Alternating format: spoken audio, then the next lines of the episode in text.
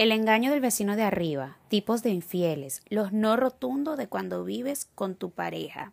Y es que, mi reina, yo te voy a dar mi punto de vista y te voy a explicar qué es lo que no tienes que hacer para que te engañen, cariño.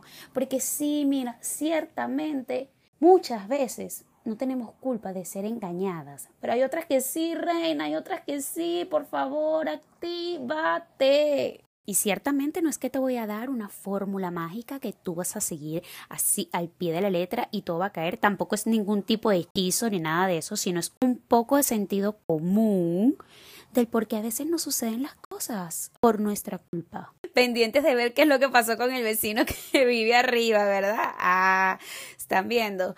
Para los que no me conocen, mi nombre es Silvana. Quiero agradecerles por estar aquí en un nuevo episodio de este podcast en el que hoy vamos a discutir un tema muy particular. O sea, vamos a aprender de lo que pasó. Bueno, cariños, esta historia comienza de la siguiente manera. Y es que resulta que yo desde que me vine a vivir a Caracas vivo en un edificio que está muy, pero muy cerca de la montaña. Ya se imaginarán el amor que tengo por la ubicación geográfica en la que he estado estos últimos cinco años. Es que de verdad a veces la vida te lleva a unos lugares en los cuales tú ni siquiera te has imaginado. Y resulta que de verdad los puedo describir como un lugar bastante agradable, un poco moderno, muy bonito, de verdad, muy, muy bien conservado, todo limpio, todo se mantiene en, orden, eh, todo funciona bien. Claro, sin quitarnos nuestra dosis de patria, que si de la luz, que si del agua, pero bueno, ese es otro tema, ese no es el tema de este podcast.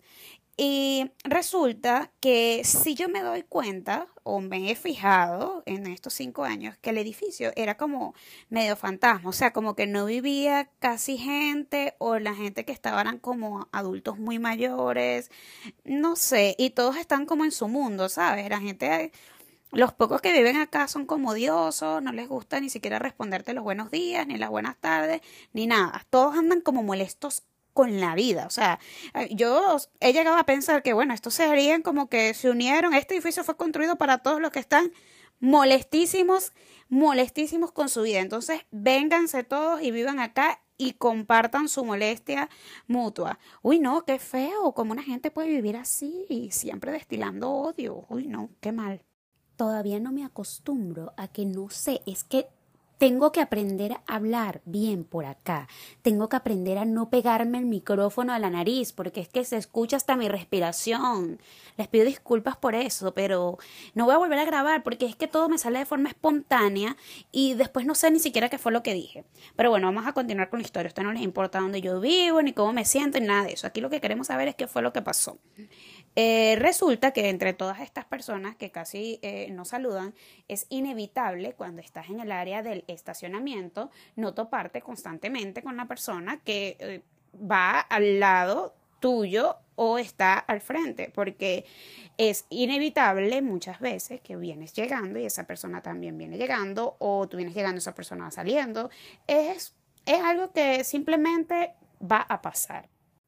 Bueno, este aproximadamente cuando ya transcurrió un año de yo haber llegado, ya como que hice esa clasificación de quién era más odioso, quién era menos odioso, quién tenía un poco de educación, quién no. Más o menos visualmente tú vas concluyendo. Resulta que muchas veces yo coincidía con el vecino del lado derecho, o sea, la persona que paraba el carro del lado derecho al mío.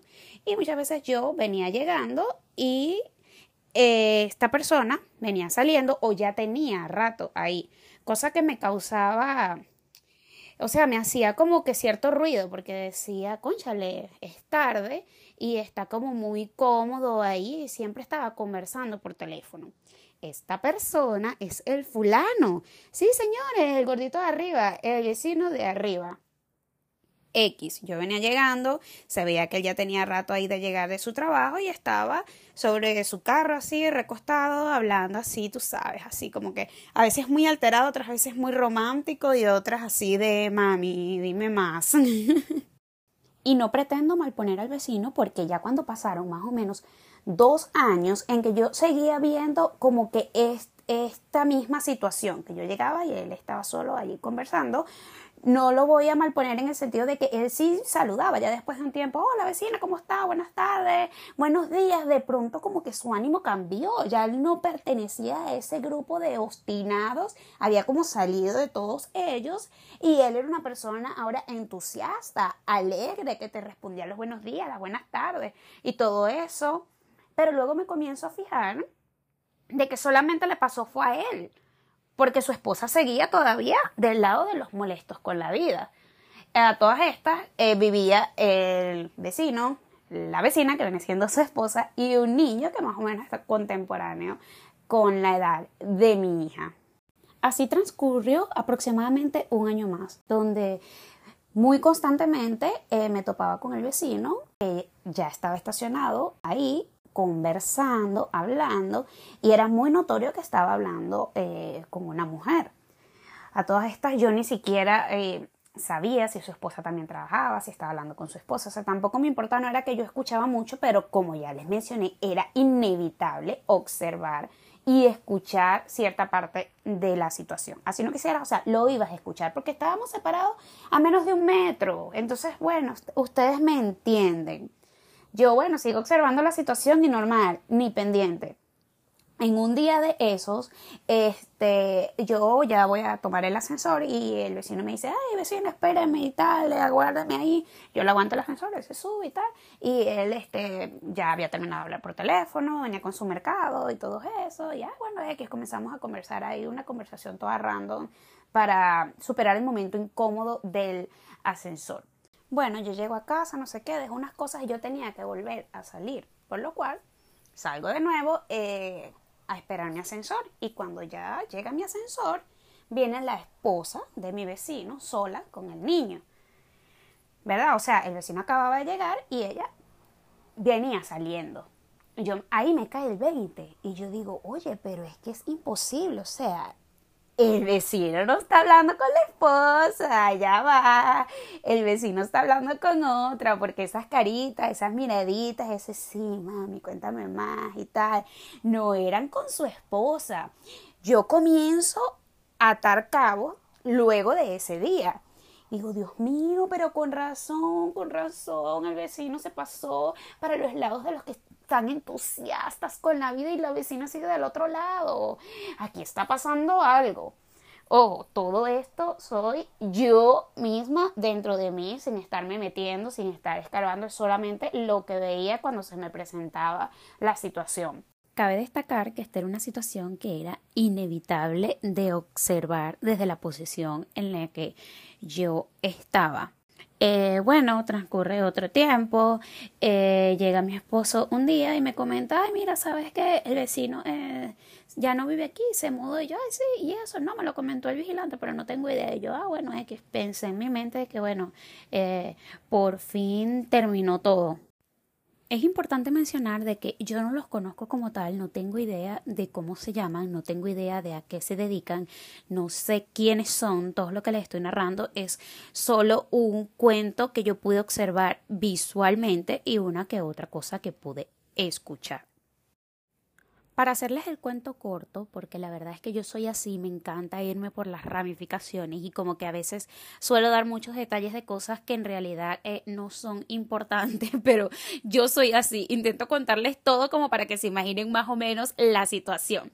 Pero bueno, voy a acelerar un poco el cuento y es que los días posteriores yo me comienzo a encontrar a su esposa en el ascensor y esta muchacha estaba llorando, se veía bastante decaída, se veía bastante deprimida y bueno, nada, yo me encontraba en una situación así como que, mira, ¿qué hago? No me puedo meter porque yo no la conozco, si no opino no soy empática. Entonces, nada, optaba por el silencio y aislarme en el propio ascensor y mi teléfono. Hasta un día que llega mi esposo, eh, un jueves particular, porque él tiene la costumbre de todos los jueves traerme flores. En este punto no sé si es su toque porque no faltan flores en la mesa o es porque de verdad me las quiere regalar. si quiere escuchar esta parte del episodio, va a morir. Bueno, en fin, él me dice, oye, me acaba de pasar una situación un poco complicada en el ascensor porque me acabo de encontrar a la vecina eh, del piso de arriba y la muchacha en lo que me vio con las flores comenzó a llorar y me comenzó a contar que su esposo nunca le había regalado flores, que qué bueno que yo lo hiciera, que, que el hombre debería apreciar a la mujer, que debería siempre sentirse querida y todo eso. Y la verdad es que yo me vi en una situación un poco complicada porque no encontraba qué decir. Y yo, o sea, estaba muerta la risa de él, porque él es como que la peor persona que te puedes encontrar así toda random en la calle para contarle algo. Literalmente él vive totalmente en su mundo y no le interesa el mundo de los demás y no es que le guste mucho hablar.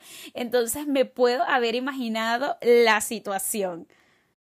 Y les voy a ser sincera, hay días en que llegaba a casa, estaba sola con mis pensamientos o iba conduciendo y en ese momento en el que tú comienzas a pensar como muchas cosas y era inevitable que me llegara el pensamiento de, oye, qué mal, que una mujer esté pasando por eso, yo también soy mamá, sería súper chimbo una ruptura con un niño pequeño, la muchacha se veía mal, cosas así que a mí me pasaban y de verdad este me sentía un poco mal por ella, un poco de solidaridad femenina. Con toda esta situación yo puedo dar ciertas conclusiones muy mías, muy de Silvana. Recuerdo que esta es mi opinión porque es mi podcast y por lo tanto vas a escuchar mi opinión y posiblemente en un futuro la de algún invitado que tenga. Pero de verdad que me da para analizarla desde diferentes puntos y quería compartirlas con ustedes. Por eso es que eh, lo hice un episodio porque de verdad este quería eh, por lo menos leer sus comentarios en Instagram de qué opinan. Yo sé que muchas veces es inevitable de que el engaño, de que la traición pase porque tú ves que, o sea, hay gente que luce espectacular, que actúa espectacular, que tiene mucho dinero y sin embargo es engañada. Entonces, ¿qué quedará para uno que es un pobre mortal? La verdad es que no puede quedar mucho, ¿no?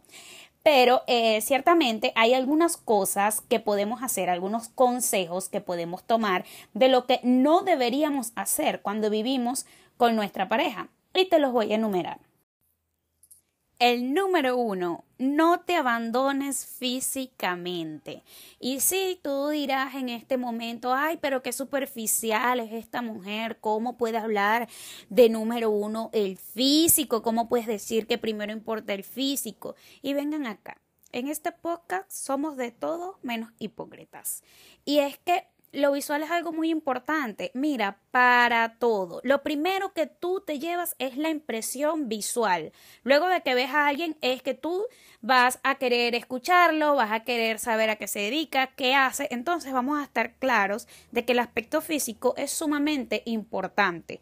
Pero ¿qué pasa cuando vivimos en pareja? Solemos entrar en una zona de confort, solemos sentirnos ya seguros de nuestra pareja, ya nos retiramos del mercado, está en la Santa María cerrada, entonces nada, ya yo firmé un papel, si es el caso de que te casaste o vives en concubinato, eh, bueno, ya esta es mi persona segura, yo vengo, me pongo los mismos monos que estoy usando desde una semana, no me seco el cabello, me levanto y no me cepillo, ay, no me, no me voy a molestar en hacerme las uñas porque me la paso fregando, cocinando, tampoco me voy a maquillar porque no me da tiempo de hacer nada de eso, si tengo niños es complicado. Amiga, no, por favor, no. Procura arreglarte un poquito, hacer algo de ejercicio, si está dentro de las posibilidades ir al gimnasio para mantener una buena figura, mantente olorosa, échate un perfumito, píntate las uñitas, así sea para fregar. Hazte las pestañitas, échate un polvito, vístete bonito, porque a quien no le va a gustar ver algo bonito se supone que las mujeres somos sinónimo de delicadeza. Obviamente, si un hombre llega y ve una mujer bonita, arreglada, olorosita, cariños, por lo menos un abrazo te van a dar, un beso te van a dar. Pero si llega el hombre del trabajo y te encuentra a ti ahí toda podrida, toda ahí escachalandrada, toda ahí vuelta a nada, mi reina de broma y te dirán hola de lejos. Entonces, mami, sentido común. Entonces aquí vamos a traer a relucir la historia que les estoy contando y es que la muchacha si estaba un poco eh, gordita, pasada de peso, como que no se arreglaba mucho. Entonces, después de que el esposo se fue, abandonó, ajá, que ella pasó por este duelo de que se encontraba llorando. Luego vino una segunda etapa en la que ella estaba arregladita, estaba pintadita, el cabello arreglado, se hizo un cambio de look, comenzó a ir al gimnasio, se puso más flaca, más bonita. Y yo observando la situación así como que, reina, pero lo hiciste mal. ¿De verdad que lo hiciste mal? Porque, ¿cómo es posible que ahora sí tú te vas a activar? Ahora sí, pero cuando estabas con el hombre estabas ahí vuelta a nada. Conchale, con razón, tampoco tú ayudas. Número dos. Trata de mantener tu círculo social, tu círculo de amistades. No caigas en el error muy común de cuando estás en pareja, alejas a todo el mundo, a todas las personas y te metes en tu cápsula donde solamente existe tu pareja y tú. ¿Por qué? Porque está bien que tengan eh, cierta intimidad, cierto apego, cierta confianza, que una pareja es tu amigo, es tu amante, es tu esposa, es todas las cosas esas que dicen. Pero tú tienes que tener contacto con otras personas. No puedes nada más dedicarte y entregarte a una. Recuerden que siempre tenemos que mantener un margen de error. Por muy casada que tú estés, que esa es la persona que tú seleccionaste supuestamente para pasar el resto de tu vida, tú tienes que conservar un margen de error. ¿Y cuál es ese margen de error? De que en cualquier momento todo puede fallar. Todo puede fallar. ¿Y quién se supone que siempre va a estar ahí aparte de los familiares? Los amigos, los amigos, tu círculo social pueden ser de muchísima ayuda. Aparte, te servirán para salir un poco de la rutina, para tener tu espacio donde eres tú, porque muchas veces no somos 100% nosotras con nuestra pareja, ya sea porque ciertas actitudes o formas de ser de nosotros no es que le simpaticen mucho, entonces para mantener ese equilibrio, ese balance en la relación, nosotros tratamos de minimizar esa parte de nosotros, pero ¿qué pasa con nuestros amigos? Que por lo general seleccionamos como amigos aquellas personas que se parecen muchísimo a nosotros, aquellas personas con las cuales podemos ser 100%. Entonces, créeme que reunirte con estas personas a ti te hará bien, porque si un día tu pareja falta, tú vas a tener ese escape, vas a tener ese apoyo, vas a tener ese lugar donde puedes ser tú y vas a evitar quedar completamente sola viendo para los lados como fue el caso de esta muchacha. Llegué a encontrármela eh, en el ascensor, en los pasillos, eh, los días posteriores a todo lo que pasó y ella decía que estaba sola, que ella no tenía a nadie acá, o sea, de pronto le daban como esas especies de descarga hacia mí, no entiendo por qué, siento que era la necesidad de contar eh, lo que le estaba pasando, entonces, ajá, es notorio que esta persona se alejó de todo el mundo para solamente enfocarse en su esposo. ¿Y qué pasó? El hombre se fue y la dejó y la niña quedó sola, quedó sin una amiga, sin nada. Y el tercer punto es que, mi reina, trata de ser independiente económicamente. Y ya, ya sé, no me vayan a cancelar, porque yo sé que este punto es polémico, porque es algo muy fácil de decir, pero súper difícil de hacer y de mantener. Sobre todo las mujeres que son mamás porque el tema de los niños, cuando tú eres madre, tú te vuelves demasiado vulnerable, no eres dueño de tu tiempo, muchas veces eres profesional y no puedes ejercer tu carrera, entonces se comienza una, una situación complicada, o sea, comienzas a vivir una situación complicada, no es nada fácil, pero sí te recomiendo de que en la medida que puedas trata de emprender en algo, apenas tengas un chance recupera tu vida laboral, trata siempre de ser independiente económicamente. ¿Por qué te digo esto? Porque los hombres tienen cierto respeto por las mujeres que ganan su propio dinero. Con esto no te estoy diciendo de que venga el hombre y no te va a dar nada. No, reina, la mujer siempre tiene que ser consentida y el dinero que tú ganes es para ti. Esa es una especie de ley que hay que conservar.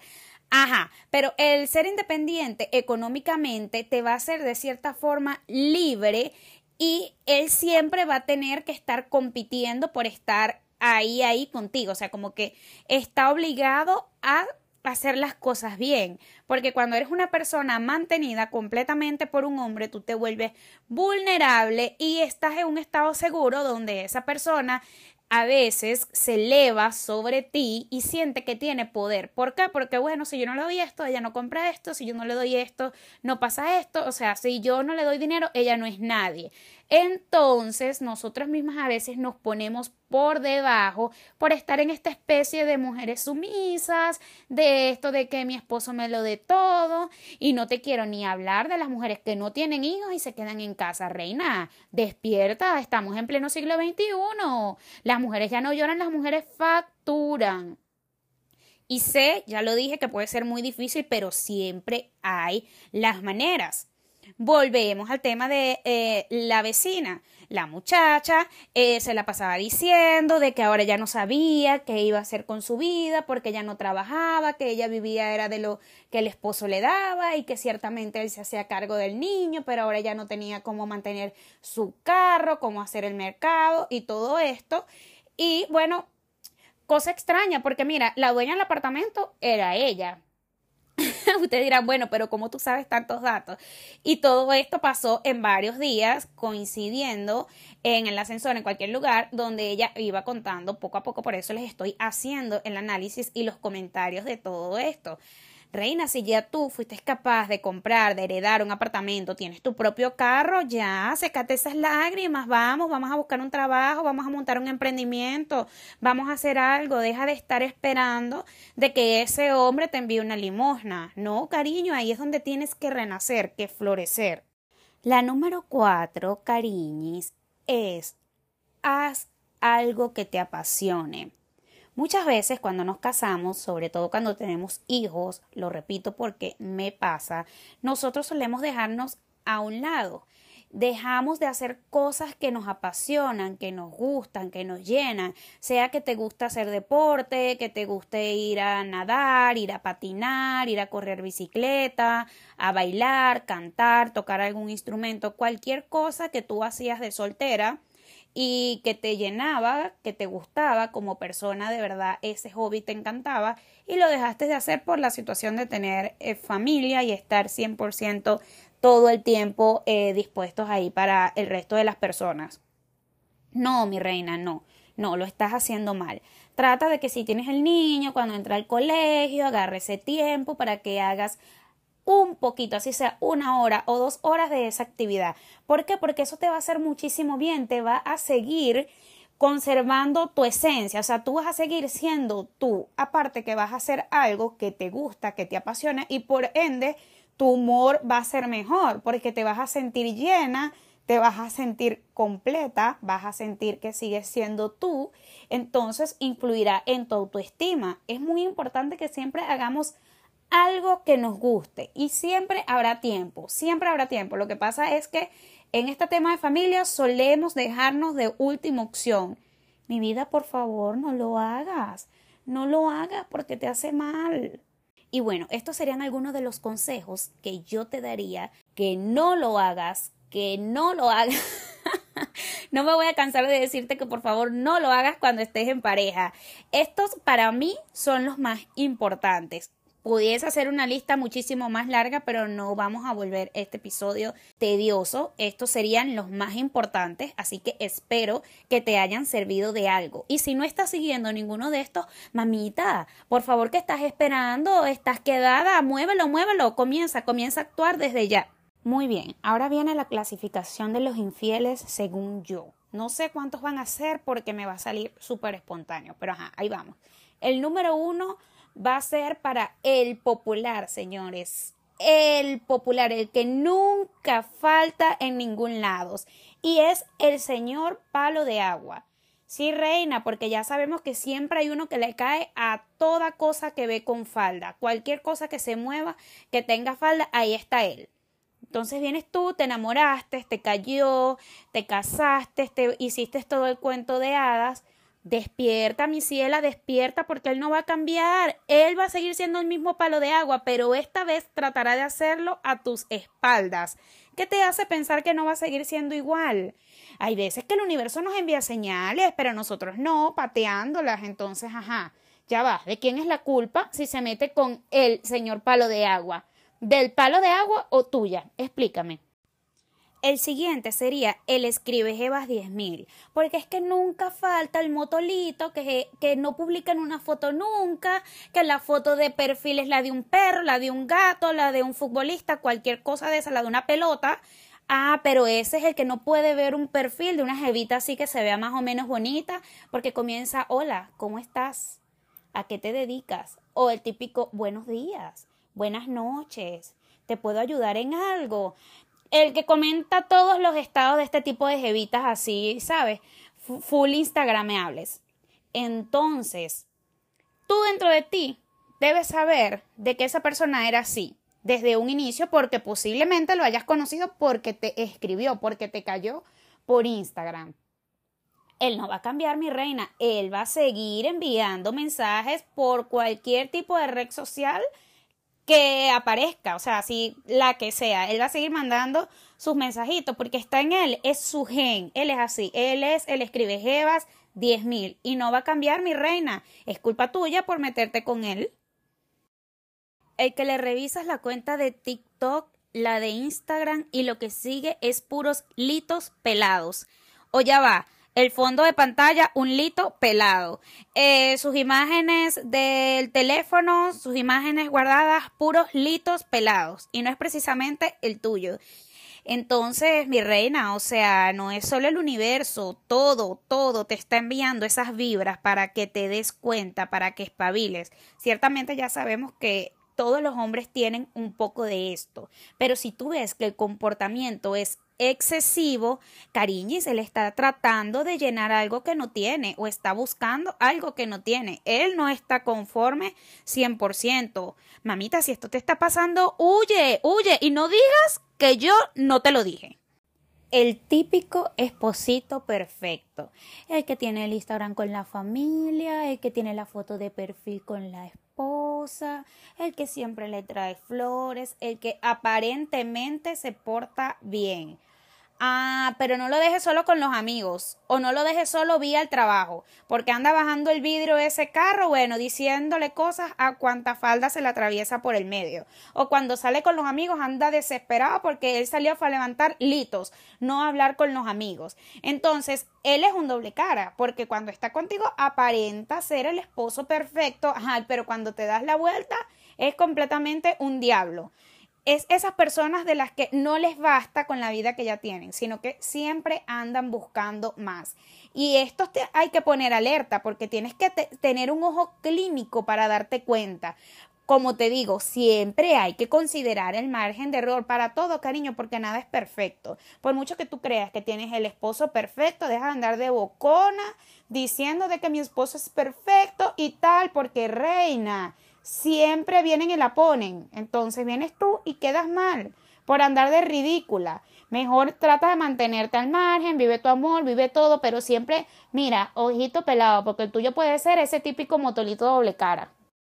Voy a finalizar con el típico no me importa nada. Viene siendo el falta de respeto, el que está delante de ti, se le sale la cabeza como el propio exorcista es capaz de girarla a los 360 grados, 180 grados, lo que sea necesario para poder voltear y ver esa falda con esas piernotas que se le está atravesando. Ese es el típico que ya está seguro de ti, que posiblemente tú eres mil por ciento mantenida, que tienes una autoestima baja, que no te gusta arriesgarte, que está siempre ahí cocinándole, lavándole, planchándole y él se siente con el poder de abusarte que le da tan igual herirte, faltarte el respeto, porque sabe que tú eres mil por ciento dependiente de él, no solo emocionalmente, sino también monetariamente. Entonces él es un descarado que no le importa nada. Él anda por la vida así, o sea, viendo eh, lo que sea, sin ni siquiera disimular, sin tener un poquito de prudencia o un respeto hacia ti. Este es el peor, mi reina, porque si tú sigues ahí, esta es tu señal, te está llegando tu señal para que huyas, como sea huye de ahí. Mami, tú mereces otra cosa, allá afuera hay un hombre que sí te pueda valorar, o mejor quédate sola, porque para tener un esposo como eso, es mejor estar sola, mi reina, deja de estar siguiendo estándares sociales, para nada, mira, estamos en pleno siglo XXI, ya estamos ya buscando maneras de hacer vida en martes, y tú todavía quieres estar con ese típico matrimonio ortodoxo de la época de quién sabe cuándo. No, mamita, por Dios, estamos en otro siglo, en otra era, reacciona. Y bueno, creo que me pasé. Hoy me descargué, pero demasiado. bueno, ya saben que los que están aquí tienen que soportar porque de verdad creo que este podcast no es para personas sensibles hasta cierto punto. Así que bueno, estos son mis consejos de mí para ti y van con muchísimo cariño, cariñes. Así que con esto finalizamos el episodio de hoy. Así que besitos ricos y recuerda, no seas insoportable. Chao.